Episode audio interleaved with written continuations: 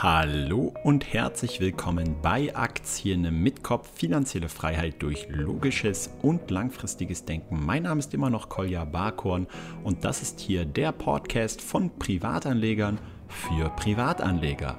Heute mit dem überaus spannenden Thema Vermögensaufbau für Vermögende. Es wird selten angesprochen, so als ob jemand, der einmal ein Vermögen aufgebaut oder geerbt hat, nun von jetzt an alles richtig macht und ja, keine Fehler mehr im Umgang mit Geld möglich sind. Und ich habe mal ein Video gesehen, das war ein Interview mit einem Multimilliardär aus den USA, ist schon etwas länger her, ich weiß leider den Namen nicht mehr. Und er wurde gefragt, was der größte Nachteil ist, ein Milliardär zu sein, woraufhin er sagte, dass ihm nie jemand widerspreche. Also alle Menschen meinen immer, ein Multimilliardär macht keine Fehler, der weiß alles. So, warum jetzt dieser Podcast? Nun, erstens, ich bin selber nicht reich, bin kein Multimillionär und auch kein Multimilliardär.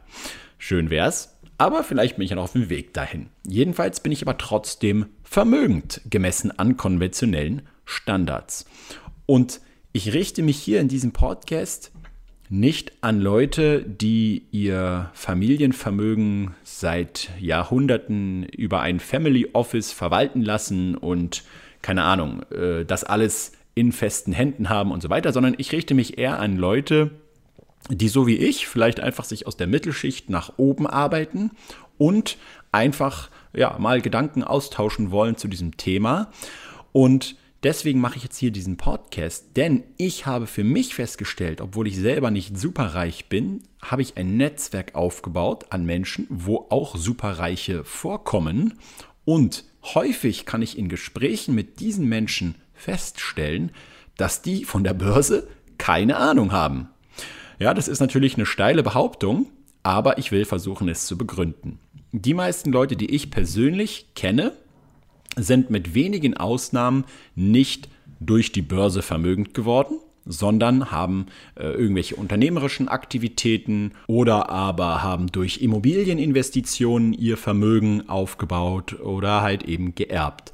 Und wenn man dann so über die Börse spricht, äh, und dann auch so von den Renditeerwartungen und von der Art und Weise, wie man ein Portfolio managt und so weiter, habe ich für mich persönlich festgestellt, dass eben die entweder sagen, ich gebe das Ganze ab an meinen Vermögensverwalter, an meinen Kollegen und so weiter und beschäftige mich da gar nicht damit. Oder aber sie sind häufig extrem spekulativ unterwegs. Und das finde ich das Interessante, so als ob man eben dieses Risikobedürfnis aus dem unternehmerischen Alltag, wo man vielleicht einfach einen extremen Vorteil hat, sei es jetzt ein Informationsvorteil oder einfach ein unternehmerisches Geschick hat, besonderes Verkaufstalent oder irgendetwas anderes ist, was dazu führt, dass man sehr hohe Renditen über sein Unternehmen erzielt und nun glaubt, man könne genau das am Aktienmarkt einfach so fortsetzen und dort ebenfalls so eine Rendite erzielen. Das ist nur eins von vielen Beispielen, also ich habe es schon sogar mehrfach erlebt, dass zum Beispiel mich äh, im Gespräch jemand äh, ja, angesprochen hat und gesagt hat, ja, wie funktioniert denn das alles mit ETFs und so weiter, dass man halt äh, selber auch das Ganze anlegen kann, weil die Vermögensberater, mit denen ich schon in Kontakt war und so weiter, ja, die haben im Endeffekt jetzt nicht die Ergebnisse erzielt, die ich haben wollte und so weiter. Und dann erklärt man das so ein bisschen, ja, also ETFs funktioniert eigentlich ganz einfach und so, und so gut. Und es klingt dann auch erstmal logisch. So.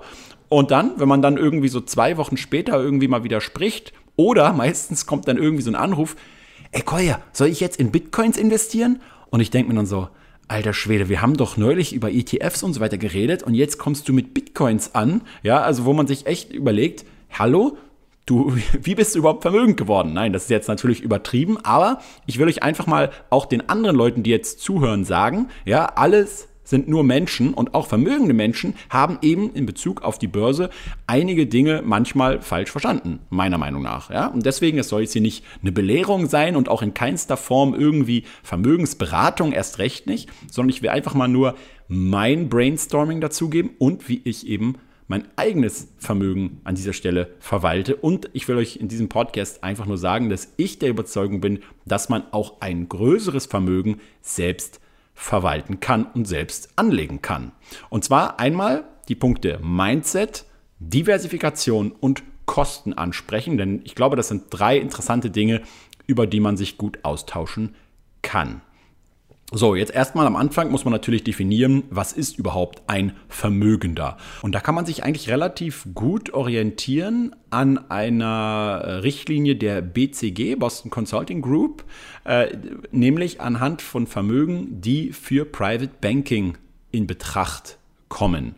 Also Leute, die nicht von Privatbanken unbedingt betreut werden, das bedeutet nicht Private Banking, sondern sind einfach Bank Geschäfte, die für Personen angeboten werden, ab einem zu investierenden Vermögen von 500.000 Euro oder Dollar bis eine Million oder eben mehr, so in dieser Range. Das heißt, ein Bankkunde, der vielleicht nur 100.000 Dollar Vermögen hat und dann noch ein bisschen Kapital in, in Immobilie oder so gebunden hat, würde jetzt hier noch nicht in Betracht gezogen werden, sondern nur ein Vermögender mit wirklich 500.000 oder mehr.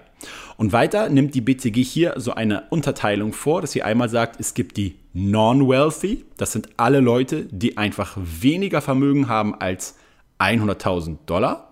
Dann gibt es Mass Affluent Investors, das sind Leute, die 100.000 bis 1 Million US-Dollar haben. Emerging Wealthy Investors, also sich entwickelnde Vermögende, 1 bis 5 Millionen US-Dollar und Established Wealthy Investors, die wirklich Investitionsvermögen von 5 Millionen US-Dollar haben und eben nicht irgendwo gebunden jetzt in Immobilien, sondern wirklich Kapital, was sie auch gewissen, gewissermaßen liquide haben, was investiert werden soll und kann. Und dann geht es in der Regel so ab beim Private Banking, dass es natürlich Akquisitionsphasen gibt. Das heißt, man versucht erst natürlich diese Leute zu gewinnen für sich, eine Beratungsgespräch und so weiter mit diesen äh, Kunden zu führen. Dann gibt es Anlagephase, das heißt, hier kommen dann die ganzen Bankenprodukte, Versicherungen und so weiter ins Spiel, die man halt diesen Personen dann anbietet. Dann gibt es Abwicklungsphasen, also die Durchführung der eigentlichen Transaktion und dann wird das Ganze natürlich auch äh, entweder immer in beratender Funktion weitergeführt oder sogar komplett verwaltend. Also es gibt ja einen großen Unterschied zwischen Finanzberatung und Finanz äh, bzw. Vermögensverwaltung. Verwaltung bedeutet wirklich, man äh, überträgt das Vermögen einem Vermögensverwalter, der dann wirklich auch natürlich in Absprache mit äh, dem Kunden am Anfang in eigener Regie dann auch das Vermögen aufteilt und diversifiziert. Okay? Und Beratung ist im Endeffekt, ja, wir können dies und jenes machen und Sie können sich dann entscheiden und man hat natürlich trotzdem noch den direkten Zugriff und kann sagen, so, ich überweise jetzt mir mal das und das in die Aktie und so weiter und so fort. So, das ist so der Ablauf. Und äh, dazu eine spannende Anekdote. Ihr kennt das ja, wenn ihr irgendwie ins Flugzeug einsteigt. Äh, man läuft irgendwie manchmal an der ersten Klasse und an der Business Class vorbei und dann setzt man sich in die Economy Class. Ja, da ist alles also schön abgetrennt. Und in Banken ist das lustigerweise so ein bisschen ähnlich, muss ich sagen. Also als ich früher noch immer äh, 0 Euro auf dem Konto hatte oder irgendwie sogar Schulden, also beziehungsweise ein bisschen im Minus war, da äh, habe ich die Bank immer nur bis zum Schalter ungefähr kennengelernt. Das heißt, du gehst dann dahin, hast dein Gespräch wegen irgendwas äh, und dann will er am Ende vielleicht noch irgendwie ähm, dich interessieren für ein Tagesgeldkonto oder so und das war's. So. Und je mehr Vermögen ich jetzt nach und nach aufgebaut habe und bei mehr Banken und so weiter man irgendwann mal ein Konto hat, desto mehr äh, kommt man irgendwie so auf ganz magische Art und Weise so äh, in andere Bereiche der Bank, ja, wo man also auf einmal äh, plötzlich den Direktor der Bank kennenlernt, der ihm die Hände schüttelt, äh, sich erkundigt nach der Familie und äh, wie das Unternehmen läuft und so weiter. Und dann wird man mal so ins Hinterzimmer eingeladen zum Kaffee und dann wird mal das Ganze durchgesprochen. Was möchte man eigentlich mit seinem Unternehmen erreichen? Wie kann die Bank dabei unterstützen? Und so weiter. Und das ist schon so diese Entwicklung hin zum Private Banking. Und das, da, dagegen ist auch absolut nichts einzuwenden. Also das ist von mir überhaupt nicht wertend jetzt in diesem äh, in dieser Situation gemeint, aber so funktioniert das halt eben, dass dass die Bank natürlich merkt, okay, dieser Kunde hat XY an Geld auf dem Konto und damit könnte man natürlich noch mehr anstellen, als es nur, nur dort halt einfach liegen zu lassen. Jetzt kommen wir mal zum alles entscheidenden Punkt und zwar bin ich der Meinung, dass ich jedenfalls für mein Vermögen das alles nach wie vor auch selbst in der Hand behalte. Und ich glaube, dass es auch andere Vermögende mit relativ geringem Aufwand machen könnten, wenn sie wollten. Natürlich gibt es auch immer Opportunitätskosten, dazu sage ich dann später noch was. Aber ich denke, dass viele Vermögende einfach ein bisschen überschätzen, was man dafür eigentlich können muss und sollte. Der erste Punkt, den hatten wir schon so ein bisschen angeschnitten, wenn wir jetzt mal über das Mindset allgemein reden. Es ist ja so, nicht jeder vermögende Mensch hat irgendwie teure Klamotten, äh, fährt Porsche Cayenne und fliegt Business oder First Class. Ja, aber die meisten, die das tun, sind auch dann vermögend. Grundsätzlich ist es ja so, dass jeder Mensch nach der Optimierung seiner Verhältnisse strebt. Das heißt, du verdienst irgendwo mehr Geld, dann ist es eigentlich das, der typische äh, ja, Trieb, eine größere Wohnung zu kaufen äh, oder ein Haus in einer schöneren Wohngegend oder sogar vielleicht auszuwandern, dass man auch mal in etwas ausgefallenen und teureren Restaurants speist, mal äh, nicht nur nach Mallorca fliegt, sondern auch mal nach Mauritius ähm, und dass man natürlich auch Business Class fliegt oder eben auch in besseren Hotels wohnt, als immer nur irgendwie äh, in Zwei-Sterne-Hotels oder bei Airbnb man kann nie eine Personengruppe stereotypisch über einen Kamm scheren. Es gibt einfach solche und solche Vermögende. Jetzt ist es aber so, dass aus diesem typischen Bild natürlich auch der Anspruch sich an die eigene Finanzberatung und Verwaltung des eigenen Vermögens richtet. Das heißt, nehmen wir mal an, und ich muss wirklich sagen, für mich, ich bin jetzt nicht der, der irgendwie sagt, ich brauche ein teures Auto oder so, es interessiert mich eher weniger. Aber ein Punkt, den ich definitiv bemerkt habe, ich habe eben keine Lust mehr auf Airbnb. Ich mag es einfach in richtig geile Hotels abzusteigen und auch dafür viel Geld auszugeben. Das macht mir persönlich richtig Spaß. Es gibt nichts Besseres, als nach einem anstrengenden Arbeitstag irgendwo einfach in so ein richtig tolles Hotel zurückzugehen, dort in den Pool zu gehen, in die Sauna und einfach, ja, äh, ja, richtigen Luxus dort zu haben, okay? Und wenn man jetzt aber das überträgt auf die Finanzen, dann kann sich daraus eine Einstellung entwickeln, dass man eben für seine eigenen Finanzen auch eine überdurchschnittliche Leistung erwartet, ein überdurchschnittliches Angebot erwartet, als das, was man eben sonst auch in anderen Bereichen gewohnt ist. Versteht ihr, was ich meine? Also, dass man äh, auf einmal denkt, ich muss zu einer Bank wo die besten Vermögensberater, die besten Vermögensverwalter sind. Und da bin ich mir dann durchaus bewusst, dass genau wie wenn ich in ein teures Hotel gehe oder mir ein teures Auto oder einen teuren Flug leiste, dass das Ganze eben auch teurer in Bezug auf meine Finanzen wird. So, und das wird, wie wir gleich weiter äh, in einer kleinen Rechnung sehen werden, aber manchmal ziemlich teuer und ist nicht irgendwie wie bei einem Hotel übertragbar auf die Rendite, die ich am Markt mache. Denn wo ich bei einem 5-Sterne-Hotel zwar auch nicht immer, aber meistens wirklich einen besseren Service, also auch ein besseres Ergebnis und so weiter bekomme, wie in einem 2-Sterne-Hotel, heißt es noch lange nicht, dass ich bei einer extrem renommierten und anerkannten Bank mit teuren Produkten bessere Ergebnisse erziele als mit günstigen Produkten im Markt. So, wer jetzt aber zum Beispiel auch das sehr tolle Buch äh, die Psychologie der Superreichen von Dr. Dr. Ziedelmann gelesen hat, der weiß auch, dass viele sehr vermögende Menschen extrem kompetitiv sind. Sie sind daran, hohe Ansprüche zu haben an ihre eigene Arbeit und auch an die Menschen um sich herum. Und den Menschen soll man jetzt also erklären, dass es eigentlich ziemlich sinnvoll ist, erstmal mit ETFs passiv die Marktrendite mitzunehmen. Also wenn man sich mit der Börse nicht auskennt, sich am Durchschnitt zu orientieren. so, und jetzt erklär das mal jemand, der viel Geld hat. Ja, er soll jetzt auf einmal komplett umdenken im Bereich Aktien und Börse und nicht so, wie er es zum Beispiel in seinem Unternehmen tut und soll jetzt sich erstmal am Anfang am Durchschnitt orientieren, durchaus mal ein Buch wie Gerd Kommer und so weiter lesen und seine Ansprüche vielleicht erstmal am Anfang herunterfahren. Und das ist eine Sache, die ich halt eben in den Gesprächen festgestellt habe, dass hier viele Vermögende ein Problem damit haben, dass sie halt einfach versuchen, die Gesetze, die sie aus ihrem Alter kennen, zu übertragen auf die Börse und dann damit natürlich nicht die optimalen Ergebnisse unbedingt immer erzählen. Oder dass sie einfach viel zu hohe Ansprüche haben an das, was eben, egal ob nun Private Banking oder nicht Private Banking, ein Produkt am Finanzmarkt überhaupt für sie leisten kann. Okay? Also es ist einfach vollkommen sinnlos zu erwarten, dass man 15, 20 Prozent auf sein Kapital erhält am Aktienmarkt. Das mag durchaus sein, wenn man seine privaten Geschäfte macht im eigenen Unternehmen und vielleicht deswegen auch überhaupt erst reich geworden ist.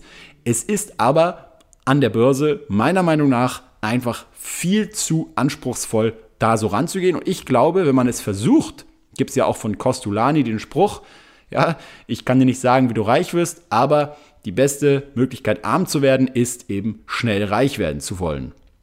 Und ich glaube, wenn man halt mit diesem Anspruch rangeht, dass man dann auf jeden Fall auf die Schnauze fallen wird, wenn man entweder die falschen Produkte auswählt oder wenn man zu häufig hin und her das Geld transferiert, womit wir auch schon beim nächsten Thema wären, was ich auch festgestellt habe und auch wieder den Costolani zitieren möchte. Und zwar, Geld musst du heiß lieben, aber kalt behandeln. Und ich habe bei mir festgestellt, dass viele Leute, die vermögend sind, das Gefühl haben oder die Tendenz haben, dieses Vermögen an der Börse, also jetzt nicht, wie gesagt, in ihren eigenen Sachen, die sie managen, sondern wenn sie dann das Geld an der Börse anlegen wollen oder es bereits getan haben, ständig unter Kontrolle halten zu wollen und ständig ununterbrochen das Gefühl mitbringen, sie müssten eine Art Fürsorge für dieses Vermögen haben oder die Person, der sie diese Verantwortung übertragen, muss ununterbrochen mit diesem Geld auch etwas tun. Also so eine gewisse Ungeduld, je mehr Geld da ist. Wobei eigentlich genau das Gegenteil wichtig wäre, nämlich Geduld damit zu, zu haben und eben anzuerkennen, dass keine schnellen Ergebnisse zu erwarten sind. So, all das, und das will ich überhaupt gar nicht jetzt irgendwie dagegen ringen, all das wird natürlich auch im Pri Private Banking dann getan. Ja, das heißt, es wird natürlich auf Risiken hingewiesen, es wird persönliches Profil und so weiter hergestellt. Es wird also viel individueller auf so einen Mensch eingegangen dort, als jetzt zum Beispiel für einen simplen Privatanleger, der ein paar hundert oder ein paar tausend Euro nur anlegen kann. Und das Wichtigste für mich ist immer festzuhalten, genau diesen Aktivitätsdrang, also irgendetwas tun zu wollen, den habe ich auch und den lebe ich auch auf meiner unternehmerischen Seite aus. Ja, noch und nöcher, immer wenn mir irgendwas einfällt, bespreche ich es mit Kollegen oder fange an, irgendeine Idee zu testen, gucke, ob sie funktioniert und so weiter und so fort. Ja, jetzt kommen die Handwerker hier wieder oben ins Spiel, aber ich kann es einfach nicht ändern. Ähm, und ja, aber an der Börse lasse ich das eben sein. Da ist mir dann mein Vermögen doch schon äh, zu wertvoll, als dass ich einfach anfange, irgendwie meinen Trieb dort auszuleben. Dann kann man auch genauso einfach mal irgendwie 1000 Euro runternehmen oder auch von mir aus 10.000, wenn man mehr Geld zur Verfügung hat und damit ins äh, Spielcasino gehen und dort schön ein bisschen Poker zocken oder so. Und dann hat man auch seinen Adrenalinkick. Aber ich fange jetzt nicht an, mit Bitcoins rumzuspekulieren und irgendwie zu glauben, wenn ich jetzt ganz viel tue, ganz viel handle, viel viel einsetze, äh, viel Arbeit reinstecke, mich mit ganz vielen Leuten austausche und dann viel tue, dass ich damit dann, wie gesagt, bessere Ergebnisse erziele, weil es ist eben an der Börse umgedreht, ja, nicht durch mehr tun habe ich mehr Rendite, sondern häufig durch weniger tun. So, und das ist meiner Meinung nach der springende Punkt in Bezug aufs Mindset, dass man halt eben an der Börse lernt, die Füße stillzuhalten und nicht nach einer Diskussion über ETFs nach ein paar Tagen oder Wochen anfängt, sein ganzes Geld oder einen Teil seines Geldes einfach nur so, weil man so viel hat, in Bitcoins zu verspekulieren.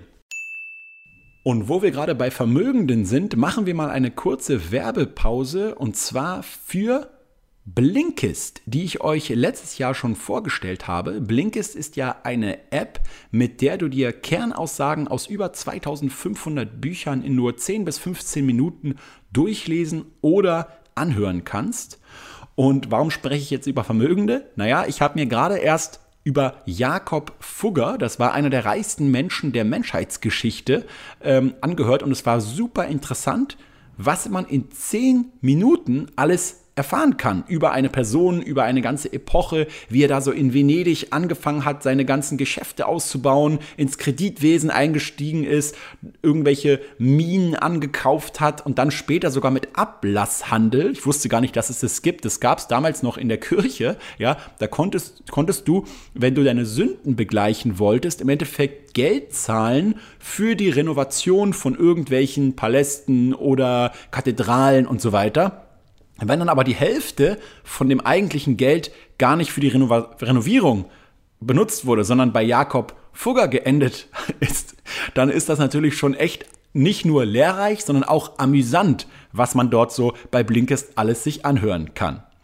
Und das Beste, am Ende von jedem Titel bekommst du gerade bei diesen ganzen Bereichen Psychologie, Persönlichkeitsentwicklung, Business und Leadership und so weiter auch konkrete Handlungstipps für Kommunikation, Tricks in Gehaltsverhandlungen und so weiter mit an die Hand. Jeder Titel ist dabei auf Deutsch und Englisch verfügbar und wird von echten Menschen eingesprochen. Am liebsten benutze ich Blinkist natürlich auch dort, wo ich Podcasts höre, das heißt beim Gassi. Und ich habe jetzt schon viele, viele Bücher dort mir reingezogen, sogar Bücher über Feminismus, ja, ein Thema, wofür ich mir eigentlich gar nicht so viel interessiere, aber weil man es eben ganz kurz mal zusammengefasst bekommt, ist es halt durchaus interessant. Und ich glaube nicht, dass so eine Zusammenfassung jetzt ein ganzes Buch komplett ersetzen kann. Aber was ich festgestellt habe nach einigen Monaten der Nutzung, dass ich häufig durch Blinkist auch erst auf ein Buch komme, weil ich einfach pro Zeit mehr Bücher konsumieren kann und mir dann ja gegebenenfalls immer noch das komplette Buch auch holen kann, um es auch, wenn ich möchte, nochmal komplett zu lesen. Ihr könnt euch als Aktien mit Kopf Zuhörer des Podcasts immer noch 25% auf das Jahresabo von Blinkist rabattieren lassen, indem ihr auf blinkist.com slash amk geht. Blinkist so geschrieben B L I N kist.com slash amk. Okay, weiter geht's mit dem Podcast. Und damit sind wir beim nächsten Thema angekommen, nämlich bei der Diversifikation. Genauso wie es natürlich beim Private Banking sehr professionell geschieht, wird also erstmal angeguckt, wie viel Vermögen ist überhaupt vorhanden, wie viel Vermögen soll investiert werden und wie ist das Risikobedürfnis, und so weiter. Welche Produkte gibt es? Das wird natürlich alles penibel genau aufgeschrieben und festgehalten. Und dann wird natürlich angefangen, dieses Geld in unterschiedlichste Anlageklassen und so weiter aufzuteilen. Also Aktien, Anleihen, Rohstoffe, natürlich auch in Sichtgeldeinlagen und alle möglichen Sachen, die natürlich hier in Frage kommen für den jeweiligen Investor, was sein Risikobedürfnis und natürlich seine Renditeerwartung betrifft. Und jetzt, wenn wir bei Diversifikation sind, kommen wir natürlich zum ersten gleich zu dem Thema, dass natürlich jede Bank in erster Linie, und das ist natürlich vollkommen legitim, mit den hauseigenen Bankprodukten natürlich arbeitet. Das heißt, du wirst tendenziell keinen vermögenden Kunden haben, der bei der Bank einen simplen ETF aufgedrückt bekommt mit ganz niedrigen Gebühren, sondern es ist halt dann eben ein Fonds direkt von der eigenen Bank oder in Kooperation mit einer Versicherung beispielsweise ein, ein Fonds, der aufgelegt ist. Und diese Fonds natürlich aktiv gemanagt sind. Es ist sogar häufig so, dass es nicht nur ein Fonds ist, sondern noch in Dachfonds und so weiter. Das heißt, ein Fonds, der wiederum in andere Fonds und so weiter investiert. Alles schön und gut, aber die haben eben, und das wissen auch viele andere Leute schon, höhere Kosten im Durchschnitt als eben simple, einfache ETFs oder einfach die simple Einzelaktie, mit der man natürlich auch, wenn man ein größeres Vermögen hat, wunderbar schon diversifizieren kann. Sowohl über einzelne Länder als auch über einzelne ähm, ja, Geschäftsbereiche äh, ähm, und so weiter, einzelne Sektoren, funktioniert alles natürlich wunderbar. Und ich habe jetzt einfach mal, damit man sich das nochmal wirklich deutlich macht, ein Beispiel rausgerechnet. Und zwar sind wir hier bei einem Vermögen von 500.000 Euro, was ja im Sinne von Private Banking und so noch ziemlich wenig ist, also an der unteren Grenze ungefähr. Und wenn ich jetzt diesen Teil anlege in ein Marktportfolio, was also zu 100% wirklich in Aktien angelegt ist, weil ich noch genug anderes Kapital habe, was ich wiederum in ja, nicht ganz so risikoreichen Papieren, die nicht so volatil sind, wie zum Beispiel halt irgendwelche Staatsanleihen, Unternehmensanleihen und so weiter habe. So, dann habe ich bei einer durchschnittlichen Rendite von 7% auf dieses Kapital in 20 Jahren das Ganze ungefähr vervierfacht. Das heißt, ich habe dann ungefähr 2 Millionen Euro vor Steuern. 1,9, irgendwas äh, Euro vor Steuern. So, wenn ich jetzt das Ganze aber durch höhere Kosten in all den ganzen Produkten und häufigeres auch Umschichten und Management von diesem ganzen Kapital auf 5% reduziere die Rendite, was immer natürlich noch ein gutes Ergebnis ist, dann nur 2 Prozentpunkte weniger, wie gesagt, habe ich nach 20 Jahren eben nur 1,3 Millionen Euro, was ein Unterschied von 600.000 Euro ausmacht nach 20 Jahren. Das heißt, diese kleinen prozentualen Unterschiede am Anfang, die wirken sich natürlich später immer mehr und mehr aus. Aber es gibt auf der anderen Seite natürlich immer den Aspekt der Opportunitätskosten. Auch ein vermögender Mensch muss sich natürlich mit seinem Vermögen beschäftigen, wenn er es selbst anlegen und selbst verwalten will. Und das kostet Einsatz und das kostet Zeit. So. Und ich habe auch immer wieder schon Gespräche geführt mit Leuten, die zum Beispiel Fitnessstudios haben oder irgendeine andere äh, äh, Form von unternehmerischen Tätigkeit. Und die sagen, pass auf, ich könnte das alles selber machen. Ich könnte jetzt anfangen mit deinen Aktien und ETFs und so. Aber wo ist meine Zeit dann, die ich eigentlich viel gewinnbringender in das nächste Fitnessstudio oder irgendwas anderes investieren könnte. Und dann sage ich, du hast eigentlich vollkommen recht. Und genau dafür gibt es ja Private Banking und Vermögensverwaltung und so. Und dafür ist das dann durchaus legitim. Aber es gibt eben auch manche Leute, die schon eben noch ein bisschen extra Zeit haben und hätten und die auch zumindest mal testen könnten, zu sagen, hey, einen gewissen Anteil von dem, was ich vielleicht investieren möchte oder von dem, was zum Beispiel reinkommt an Geld, werde ich jetzt einfach mal selbst anfangen anzulegen und mal schauen und abgleichen, wie das Ganze sich einfach im Verhältnis zu dem, was sonst von anderen Leuten angelegt wird, entwickelt. Ja, ist ja durchaus mal ein Test, den man machen kann. Ich kann nur für mich sprechen. Ich spreche hier überhaupt gar keine Empfehlungen aus, was richtig ist. Das muss jeder für sich selbst festlegen. Ich für mich persönlich werde jedoch mein Vermögen immer selbst verwalten. Und das finde ich auch, egal ob man jetzt die Verwaltung abgibt oder selbst behält, man muss trotzdem, finde ich, immer am Ende des Tages der Chef bleiben. Der also am Ende des Tages ja wissen muss, was soll geschehen. Ja, was gibt es sonst noch zum Thema Diversifikation zu sagen? Ich zitiere Beate Sander, breit gestreut, nie bereut. Gerade bei natürlich einem großen Vermögen wäre es äußerst sinnlos, das alles auf eine Karte zu setzen. Das kann natürlich in Einzelfällen sehr, sehr, sehr gut funktionieren. Ja, natürlich, wenn man irgendwo ein Geschäft hat, wo man extrem gut äh, ja, Rendite erwirtschaftet oder auch eine einzelne Aktie, die man hat, die sehr, sehr, sehr gut abschneidet, dann kann man natürlich wesentlich mehr Geld verdienen, als wenn man auf 30, 40 oder sogar 100 Werte gestreut ist, dann noch in unterschiedlichen Anlageklassen und so weiter. Und wenn man sich die prominenten Unternehmer dieser Welt anschaut, ja, dann machen die das zum großen Teil auch so.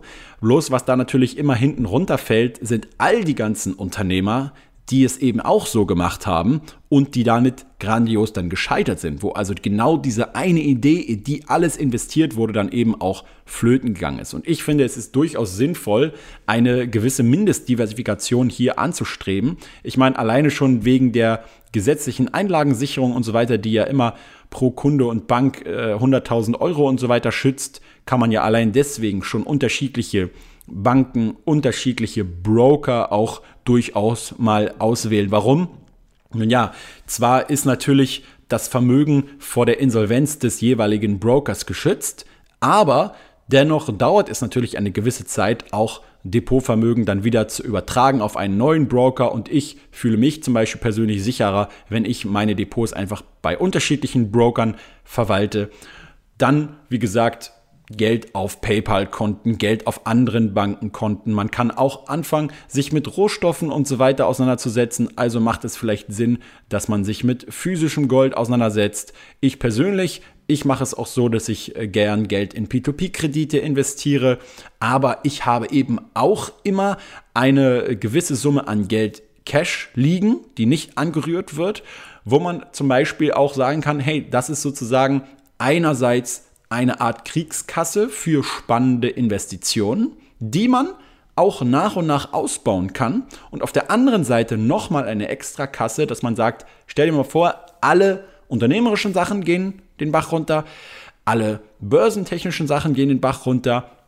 Habe ich dann immer noch irgendwo genug Vermögen und Geld, um zumindest eine gewisse Zeit lang erstmal weiterhin den Lebensstandard aufrechtzuerhalten oder eben wieder was Neues zu finden, wo ich wieder mehr Geld verdienen kann. Das heißt also schon sicherheitsorientiert auch zu gucken, dass man sinnvoll diversifiziert. Das ist auf jeden Fall die Art und Weise, wie ich auch da herangehe. Also einerseits habe ich zum Beispiel ETFs, andererseits habe ich auch Einzelaktien, P2P-Kredite. Jetzt fange ich nach und nach an, auch immer mal wieder ein bisschen Gold dazu zu kaufen. Ich habe die ETFs natürlich so breit gestreut, dass sie nicht nur in ganz normale äh, Unternehmen investieren, sondern auch in Immobilien, Aktien und so weiter. Also das macht durchaus Sinn. Auch Anleihen zum Beispiel spielen hier dann eine interessante Rolle, ähm, die man also auch berücksichtigen kann. Und ich würde auf jeden Fall jedem Vermögenden empfehlen, einfach mal ein paar Grundlagenbücher auch zu lesen. Das kann durchaus nicht schaden, damit man auch zumindest wenn man jetzt auch sagt am Ende, dazu komme ich dann gleich nochmal, ich möchte die Verwaltung meines Vermögens abgehen oder mir lieber einen Berater suchen, dem ich das Ganze völlig anvertraue, dass man dennoch durch das eigene Wissen eben auch konsequent und richtig gute Fragen stellen kann ja, wie zum Beispiel vergleicht ihr eigentlich die Rendite von dem Fonds gerade mit dem MSCI World Kurs oder Performance Index und all solche Dinge, dass man auch eben sich nicht komplett verarschen lässt, sondern dass man einfach auch die Möglichkeit hat, intelligente Fragen zu stellen. Und das hilft nicht nur einem selber, sondern das hilft natürlich dann auch dem Verwalter und dem Berater. Aber das war einfach nur mal mein Senf zu diesem Thema, kurz und bündig. Ja, ihr könnt mir gerne äh, ja, eine Mail schreiben oder auch einfach äh, bei Facebook reagieren und einfach Kritik äußern, wenn ihr das ganz anders seht und sagt, ach, äh, du hast doch keine Ahnung und äh, wenn man viel Geld hat, dann muss man da ganz anders rangehen, als wenn man wenig Geld hat. Nun ja, ich sehe es eben anders. Für mich ist Helga die Zinskuh halt am Arbeiten und ähm, je mehr Geld ich im Endeffekt habe, desto besser und nicht desto schlechter. Und warum sollte ich jetzt großartig anfangen, irgendwelche Strategien ständig zu ändern, nur weil ich mehr Geld habe? Das Einzige, was für mich sich ändert, ist einfach der Aspekt, dass äh, also Loss Aversion natürlich äh, eine Rolle spielt, dass also der Sprung von zum Beispiel einer Million zu zwei Millionen nicht mehr so groß ist, wie eben der Sprung von einer Million zurück zu null. Okay? Das heißt, ab einem gewissen Niveau sollte man tatsächlich mehr auf Vermögenserhaltung setzen, zumindest für den für einen Teil des Vermögens, weil natürlich immer das Risiko besteht, dass auch äh, ja, ein Großteil des Vermögens äh, den Bach heruntergehen kann. Ist ja auch schon häufig genug in der Geschichte passiert. Ja, in diesem Sinne, kleine Episode zum Thema Vermögensaufbau für Vermögende und wie ich das sehe. Ich danke natürlich auch der Börse Stuttgart für das dauerhafte Sponsoring meines Podcasts und wir hören uns dann beim nächsten Mal. Ciao, ciao.